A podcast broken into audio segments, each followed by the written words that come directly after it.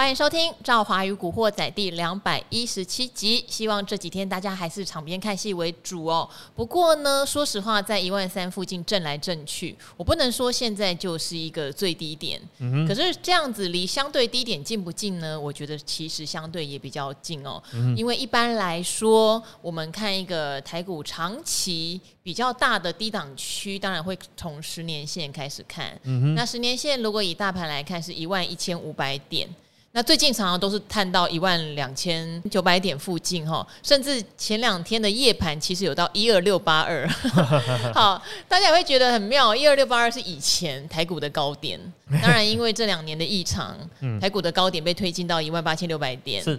好，所以这边大家也会有点小担心哦，这样十年线会不会有点失真呢？因为现在十年线的位置其实比较高，嗯、现在十年线你看哦，一万一千五百点好了，当然以高点跌下来会觉得哦，好跌好多哦，可是以历史来看，万点本来就是一个历史上比较高水位的地方啊。是是是。好，我们今天来讨论一下，破除一下这个迷思好了哈，嗯、就是一万一千一百点、一万一千五百点的十年线。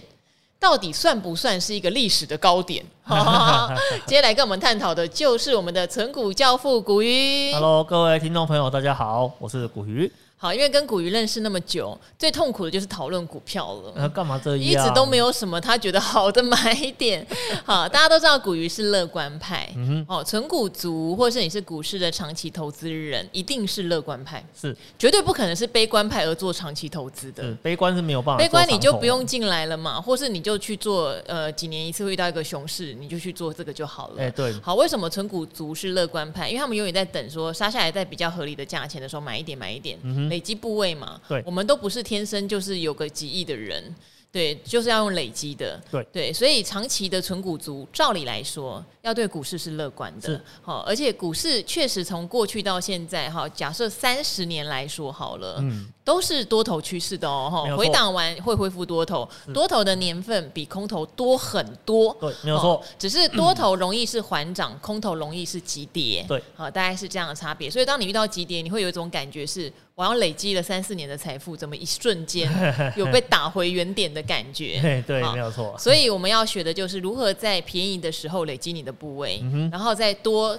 甚至太热的时候，可能要适时的获利了结哈，这个是大家在股票市场要学的。那这边来请古鱼探讨是说，十年线啊，对古鱼来说是个很重要的，呃，怎么讲指标哦？对，没有错。他不看一般的线图，什么日线呢、啊，他不看的。好、嗯，可是十年线他是重视的。你为什么重视十年线？呃，因为年线这个东西呀、啊，哦，它就是一个平均价的概念嘛。哦，比如说我们在股票市场听到所谓的五日线。那五日线的价格是怎么决定的呢？就是过去五天啊，那个每一天的价格加起来除以五，你就会得到五日线的价格。那 同理哦，十年线的价格是怎么出来的？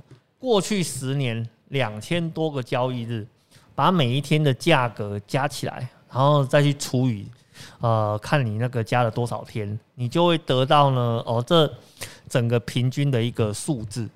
哦，所以呢，当你得到这个数字的时候，你会了解吗？其实，在过去的市场有高有低，有高有低，高高低低，整个加起来之后，它就相当于是啊，你如果是在一个很早期就投资的一个投资人来讲啊，你的一个平均的成本大概是多少？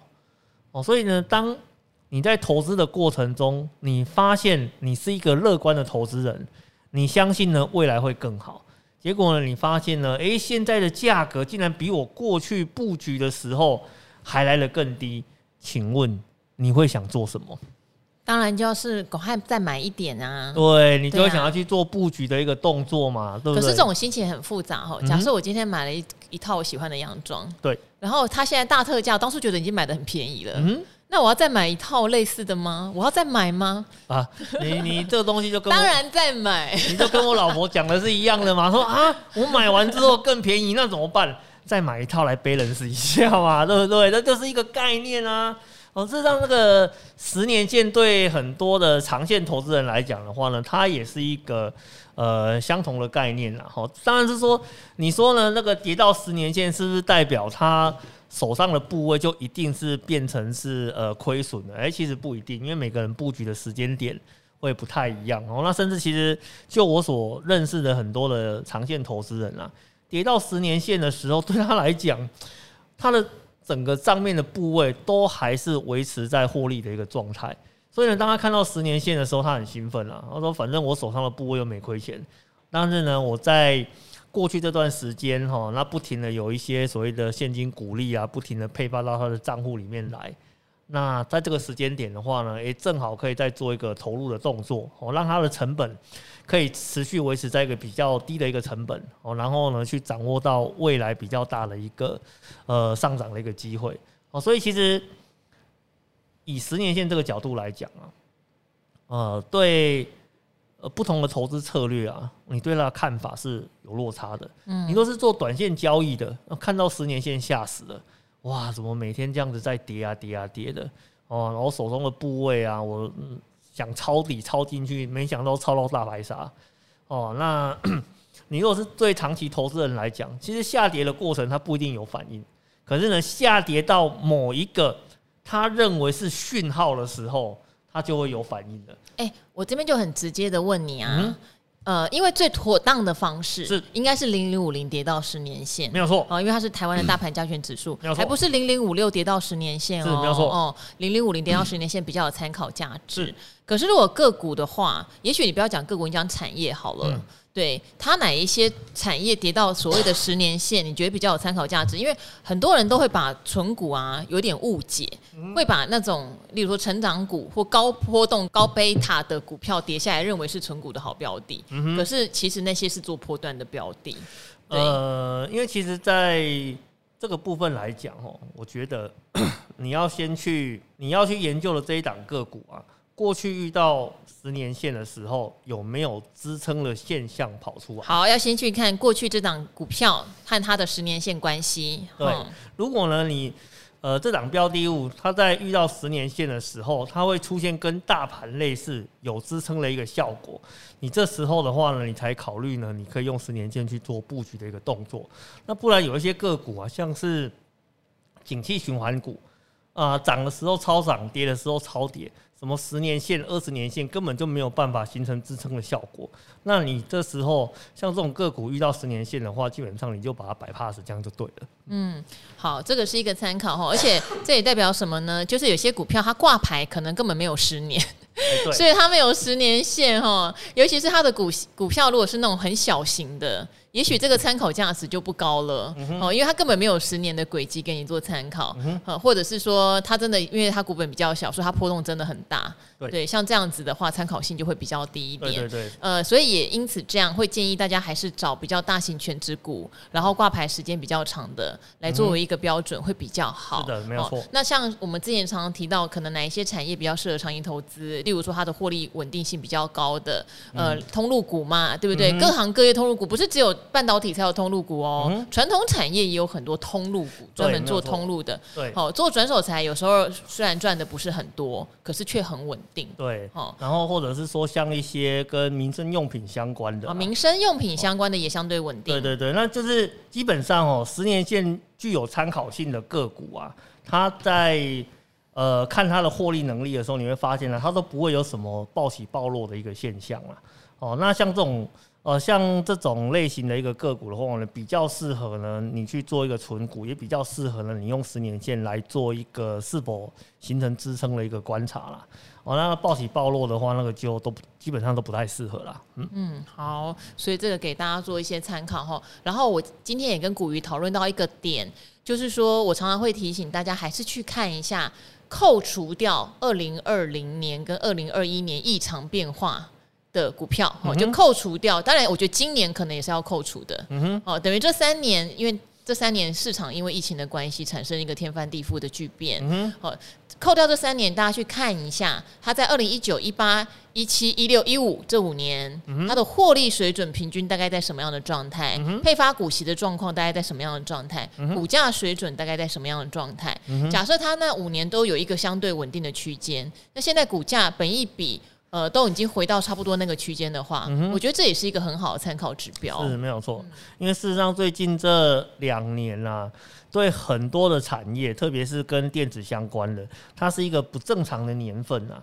哦，那甚至呢，我们有去问过业界的一些朋友啊，他们觉得啊，他在过去这两年啊，把未来五年、六年的钱一口气全部都赚完了。哦，然后呢，但是他们现在非常的担心啊，如果这个盛况啊开始慢慢退下来的时候，会不会有一些后遗症，或是那些呃隐藏的后坐力会跑出来？嗯，事实上最近确实已经开始有看到这样子的一个现象了嘛。嗯，因为你过度乐观的时候，呃，企业的老板会干嘛？第一个呢，他会疯狂的去扩增厂那个他的生产线，因为想要多赚一点。然后第二个的话呢，他会疯狂的去扩编人力。而且这个人力啊是无差别性的扩增能力哦，这以前我们在看产业的时候常常会看到。哦你看哦，你的产业呢没有过热的时候，你会怎么去挑选你的员工？精挑细选，嗯，你要选呢符合你的理念的哦，符合你的资格的哦，然后呢，诶，甚至呢很多的主管啊一起做完面试之后呢，最后才勾一两个进来哦，这个是在过去叫做那个慎选。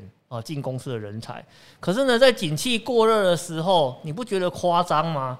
我根本就来不及去找到合适的人，只要你是人哦，甚至呢，我以前我那个之前有听到一个，呃，像那个台积电啊，他们在招那个作业员的时候，你知道吗？他们现在是怎么讲的？只要你是个人啊，会呼吸的啊，哦，能够呢 轮能够轮班的啊，我通通都让你进来。嗯，其实呢，这就是一个。过热的一个乱象，你知道吗？嗯、因为你人找进来之后，事实上你还是要去训练的。哦，那你如果一开始呢选的基准跟你原本里面的这些员工的基准落差比较大的时候，是你是要付出很大的一个成本来训练他的。而且，当景气如果反转，这些人你要怎么办？哦，这些人要怎么办？你不是还要去做一些太除的动作吗？哦，所以，所以事实上，在这个过程里面的一些隐性的损耗是很大的。那还有另外一点的话，当然说现在媒体报道比较多的嘛，乐观的时候不小心堆了太多的库存，那现在的话在做销库存的动作。哦，那其实，在销库存的这个过程，有人呢选择长痛不如短痛，直接呢当呆账打掉，哦，公司从赚变赔。那有些人的话呢，就是我跟你耗。哦，虽然呢，我的账面数字很高，虽然外面人不停在骂我，我就是呢，随着时间慢慢把它给消耗掉。它这个就是一个用时间换取空间的一个做法。所以你会发现，短期过度的融紧哦，确实呢会造成企业在经营上面会有一些误判的动作，以及呢有一些后遗症会出现。所以刚刚像刚刚赵华就说的很好嘛，当你二零二零年、二零二一、二一年，你都知道对这间公司是一个。呃，意外的荣景，那你在评估这间公司的表现的时候，不就应该把这些意外的荣景把它给排除掉，你再来看它哦，这样子的评断会是比较正确的。嗯嗯，好，所以这边的话，大家可以试着哈把手上的股票打开来看一下啦，因为我觉得现在还蛮多股票，我觉得有那个甜味飘出来，有那个甜味飘出来，但是你说它有没有回到以前的那样的股价？绝大多数都还没有。嗯哼。所以我也在观望中哈，嗯、那当然你要扣除少数在这几年他可能预期到未来会成长的，他都要回到以前的股价相对有困难哈。例如他已经盈呃已经亏转盈了，嗯、对，然后它的成长性已经跟当年不一样了。有些东西还是有特例啦，是是是，我讲的是属于稳定型的产业哈，它不会在爆发式成长的。例如说，你可能如果这样来看台积电。那他就要回到两百块哦，这个我现在就不敢讲，因为你已经看到他明后年估的 EPS 嘛，对对对，除非明年的 EPS 他估的太失真，对，整个 drop 下来，那我就不敢说。是是是，可是如果它能够维持跟今年一样的水准，后年甚至是预估还能再成长的话，我觉得它回到疫情前的那个。那个价钱就真的相对蛮困难的，除非天崩地裂啦，不然对吼。所以我觉得这给大家做参考。那当然，最近还有一个族群非常非常之倒霉，就是金融股了哈。因为金融股呢，在这个 美债美股的冲击之后，净值大幅减损。那当然，金管会在一个一两个礼拜前也就祭出了所谓的资产重分类，要拯救他们的净值。啊，因为拯救净值才能免于下市的一个。危机嘛，嗯、哼那外资不买单，是外资觉得 这个就只是拯救净值，对获利并没有实质的帮助。嗯，没有错。可是这好像一码归一码，啊，这次的议题就是净值啊，是是是，我也搞不懂。那总之大摩就把国泰金的目标价大砍，本来哦六十块的目标价，嗯、砍到三十一。嗯哼，那国泰金现在还有三十七八块呢。对，对对，这个真的是狠呢。对，因为有时候你看到它下调目标价的时候，它已经跌到那个价钱了。哎，对。好，然后那现在国泰金如果跌到三十一块，你可以把它的线图摊开来，嗯，真的就是历史低价区，对，没有错，对，合理吗？还是我真的就干脆等 等到接近三十一块再买呢？嗯哼，呃，事实上哦，像刚刚赵华讲的是没有错的哈，那个大摩他这一次呢，把所谓的金融股啊整个评价的部分往下修，甚至呢做一个对半砍啊，我觉得这个对半砍的动作呢，只能以莫名其妙来形容哈，为什么？因为原本啊，我们今天讲个比较实务一点的问题哈。如果今天啊，在所谓的呃主管机关的监理里面，没有这一条所谓什么净值剩五块啦，或者净值归零啦，他就一定要做一些什么下市啦，或者全额交易的一些相关规定的话，没有，那这次的净值问题根本就不会发生。好，因为。为什么要所谓的旧净值？就是为了去符合监管机关它对于净值数字的某一些要求嘛。那 那你今天你有做了这个要求在这边，那当然我们都是一个公司派，都是以能够合法守规当成是一个最高原则嘛，对不对？那我要怎么想办法去护住我的净值？当然就会呃显得非常的一个重要嘛。所以你看哦，在这一次金管会呢，它所放宽的是什么？放宽的话是。对于他资产认定的一个方式，嗯，哦，这是他在会计的准则上面去做一些改变。那当然了，很多人会讲说，哎，不对啊，我们要跟国际接轨啊。那你今天去放宽准则的话呢，不就是说，哎，我们跟所谓的国际接轨的话呢，哎，去走了一条倒退路吗？事实上哦，我们来跟呃听众朋友做一个观念上的沟通哦，我觉得这是两回事。因为呢，你要先救急嘛，对不对？我现在，我现在呢，病人已经呢身受重伤，倒在那里奄奄一息的时候，然后呢，医生是要聚在一起，然后讨论到说，哎，我应该用什么方式呢去拯救他才是最好的一个方式吗？你们帮帮忙，当然不是这个样子啊，当然是赶快叫护士啊，什么消毒水啦、绷带啦、什么止血钳啦。拿那个什么针啊，赶快把伤口先缝起来嘛，先先求止血哦，先把状况稳定下来，接下来我们再来讨论怎么救，会是最好的一个做法。所以呢，其实呢，从我的角度我去看这件事情，我认为呢，他们现在在干嘛？现在就是在做止血的动作。嗯，哦，那止血状况稳定下来。接下来才是在讨论着我怎么去回复到一个能跑能跳、能跑能跳、参加马拉松 往前冲的一个状况。所以呢，我们以国泰金为例，哈，国泰金在第一阶段做了什么？诶，主管机关说可以重分类，立刻举手哟，我要参加重分类。他在干嘛？他在避免他的净值失血。然后呢，接下来他宣布他要做第二阶段，我要做增资。哦，增资是干嘛？我们前面就是因为。净值有问题嘛？那我增资的话呢，就是要提高我的净值，所以呢，我后面的话呢，才是从根本解决我的问题。所以呢，我们从流程上面来看，国泰金做了这些的动作，都是为净值而努力。可是你看哦，大摩去砍国泰金的理由，对我来讲哦，我觉得很可笑哦，因为真的就是我跟你讲。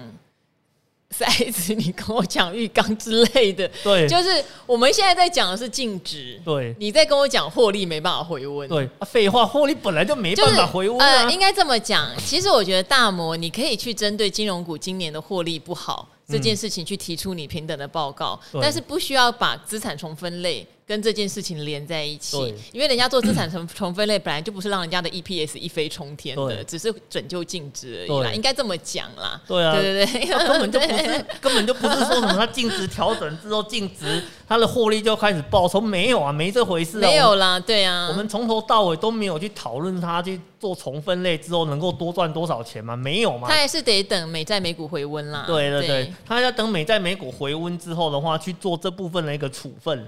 他才有机会有更多的一些额外的获利做认列的一个动作嘛，对不对？所以我是觉得，你把两个完全不相干的事情绑在一起，然后去降它的一个评价，你不如就干脆直接明说，我就是看出来你今年的获利能力。对，其实就是很直接啦，就是本来以为你们今年可以有一些啊，例如在升息受贿啦，哈、嗯，或者说投资受惠上面有一些利益所在，但后来看来全都没有。对，其实我记得富邦金好像还蛮聪明的，我记得第一季它其实有实现蛮多的投资。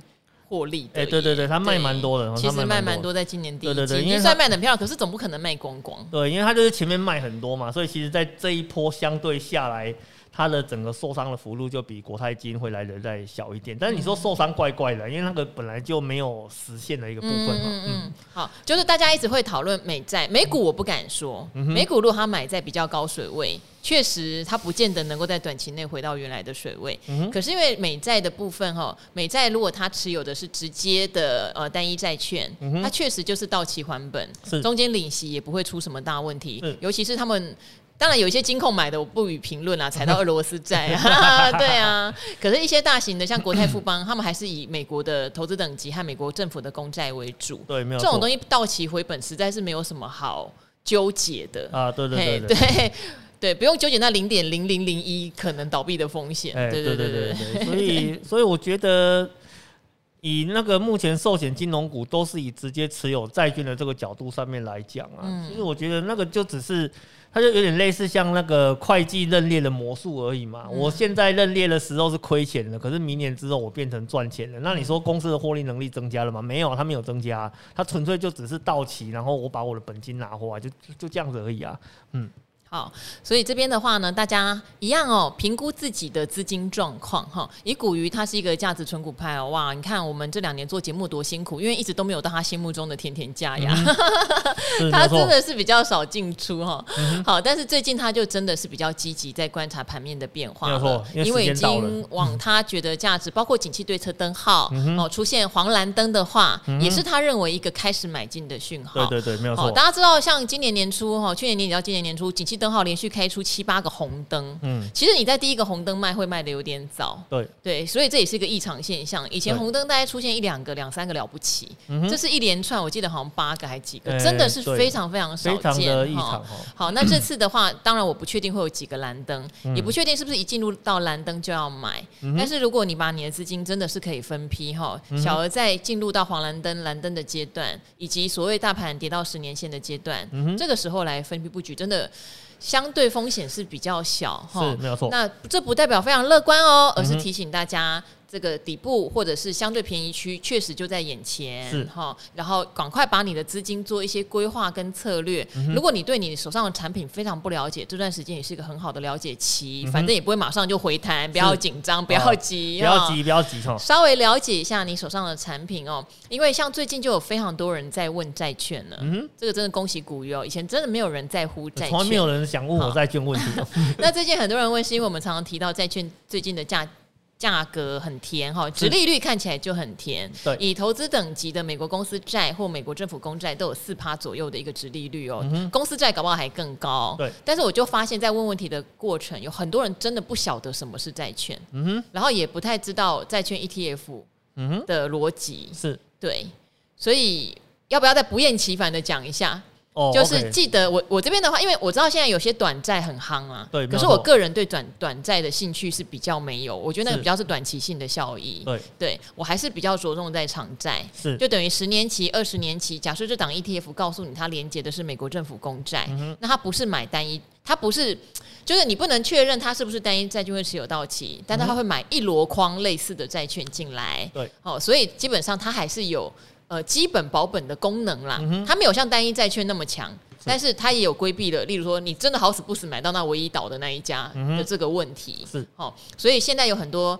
呃，美国长天期公债的 ETF，事实上价格我觉得相对是甜的，是哦，不代表不会再跌哟，是，但是很难再跌 大跌了哈。嗯、那如果它是投资等级公司债的 ETF 或基金，现在价格也相对甜，是，殖利率搞不好将近五个百分点。哦，接近目前我们在看的话呢，大概四点五左右的比比皆是哈。嗯、那有一些比较特例的，可能会接近到五个 percent 左右。这个在过去啊。你很少有机会看到啦。好，我们那时候在大概前几年呢、啊，在三年前、四年前、五年前左右的话，像这种公司级的这种债券啊，你能够看到三点三哎、就很甜了哦，哦，很香了哦。可是现在的话呢，竟然有机会可以看到五，所以我们常常在讲说啊，一个投资商品甜不甜啊？事实上呢，是你要对过去的状况有没有认知哦。你如果知道它过去的状况是什么样子，你再看它的现况，你才有办法去判断它现在的状况是好还是不好。所以呢，像我们以过去的债券价格来看。哦，现看现在的一个状况来讲的话，我们才会跟你讲说，诶，其实现在的这个债券价格相对于过去很甜哦，哦，其实还算蛮甜的哦。那当然，很多投资朋友可能对于债券这个东西啊，会搞得迷迷糊糊的哦。我们这边在帮听众做一个说明哦，在债券呢有分成两种不同的产品哦，一种的话呢叫做直接购买债券，就是买单一债哈，买苹果的债。直接去买苹果债，直接买政府公债，买政府公债啊，或者买台积电的债券啊。但是不容易买到哈，好像要蛮大的资金，可以去银行问问啦。对对，可以去银行问问。你如果要直接购买债券的话，哈，那个至少啦，哦，以前我们在看的时候啦，至少呢两万美金哦是基本盘。嗯。哦，那有一些像苹果的债券或是台积电的呃发行的那个海外债券的话，哈，大概要六百万吧。哦，其实这个对很多人来讲，你没有办法。呃，直接去参与到这样子的一个市场哦。可是呢，市场上还有另外一种产品呢，叫做债券型的 ETF。嗯，哦，那债券型 ETF 的话，其实 F ETF 的 F 是什么意思？就是基金的概念。哦，就是呢，今天有一档产品，它去募集了所有投资人的钱，然后呢，用这笔钱呢去买了符合他产品策略的债券进来，然后呢，它是分散的一个持有，所以你在买这一档产品的时候，基本上你就是买了这档债券产品的一个交易策略，哦，所以你在呃，所以呢，因为是集合型的一个产品，所以它的价格啊，跟直接买债券比起来，哎，相对就亲民很多了。因为比如说，大部分呃坊间的那种债券 ETF 的产品的话，大概都在二十几块到四十几块这个区间是比较大宗的，所以呢，你就可以用。呃，相对比较便宜的价格去参与到呃债券市场的一个表现哦。那因为它是 ETF 嘛，所以呢，它就一样呢，可以在我们的证券交易的市场里面直接输入代号来做交易的一个动作。所以也有人搞错，现在有人问说啊，不是挂在股票市场买卖吗？你怎么说它是债券？啊，它只是交易的方式，方便让大家在股票市场买卖。那只是一个交易的方式。它持有的投资组合哈，所以大家还是要练习看一下你自己 ETF 的投资组合，它里面持有是债券商品哈。对，因为那个其实哈，我们跟观众朋友做一个观念上的沟通啦。你们今天讲了股票市场啊。其实呢，它就是一个集合交易市场的一个概念而已，它就是一个平台而已。那在这个平台里面的话，它可以卖各式各样的产品。你就跟各位去上那个 PC 用买东西一样啊。你在 PC 用这个平台里面，你可以买到什么？你可以买到三 C 啊，你可以买到饲料啊，你可以买到清洁用品啊，你可以买到各种乱七八糟的东西嘛，对不对？但是呢，PC 用对你来讲的意义是什么？它就是一个交易的平台。嗯，那。我们今天讲的股票市场，其实呢，严格讲起来，它是证券交易市场。那只要是呢能够证券化的东西，它都可以放在上面做交易。那当然，我们今天讲的股票是其中的一个代表。那像股票型的 ETF 哦，它也可以在上面交易；债券型的 ETF，它也可以在上面交易。那个像那个所谓的呃所谓的那个存托凭证 DR。它也可以在上面交易，像不动产证券化，对，不动产证券化瑞子，它也可以在上面交易。那特别股，它也可以在上面交易。所以呢，可转债也可以，可转债也可以。所以呢，其实你会发现呢，哎，你如果觉得说我今天下单，它就是个股票市场，哦，no no no no，不是，它是证券交易市场。所以呢，只要能够证券化的产品，通通都可以在上面交易。所以它不是说你在。上面打四个号码买到的就一定是股票哦，不一定哦，哦要看你买的这个商品它背后代表的性质是什么，可以是非常那个多样化的啦。哦，那当然，当然我们在谈到这个部分呢，有一个债券跟债券 ETF 非常不一样的地方，我们一定要特别做说明，因为很多人会搞混哦。你今天呢，如果直接购买债券。哦，那持有到期的话呢，你一定是百分之百保本的原币啊。比如说你是它是美元发行的债券，哦，那它就是美元的部分，它保本到期全部拿回来。可是呢，你如果是债券 ETF，我们刚才前面讲了嘛，F 是一个呃共同基金的概念，放的 FUND，对，它这个放的的概念，那放的的产品的话呢，就没有所谓到期的一个问题。所以呢，它就不会有所谓的那个到期保本啊，什么我今天买债券 ETF 啊，一定不会赔钱啊。我报个五年六年之后的话呢，我的本一定可以全部拿回来哦。所以并不是这个样子哈。所以呢，你如果是买债券，我们今天讲的比较实务一点问题，你如果是买债券啊，那你确定呢？你可以呃，一定可以持有到期的话，那其实你在任何一个时间点去买债券都可以，因为只要到期。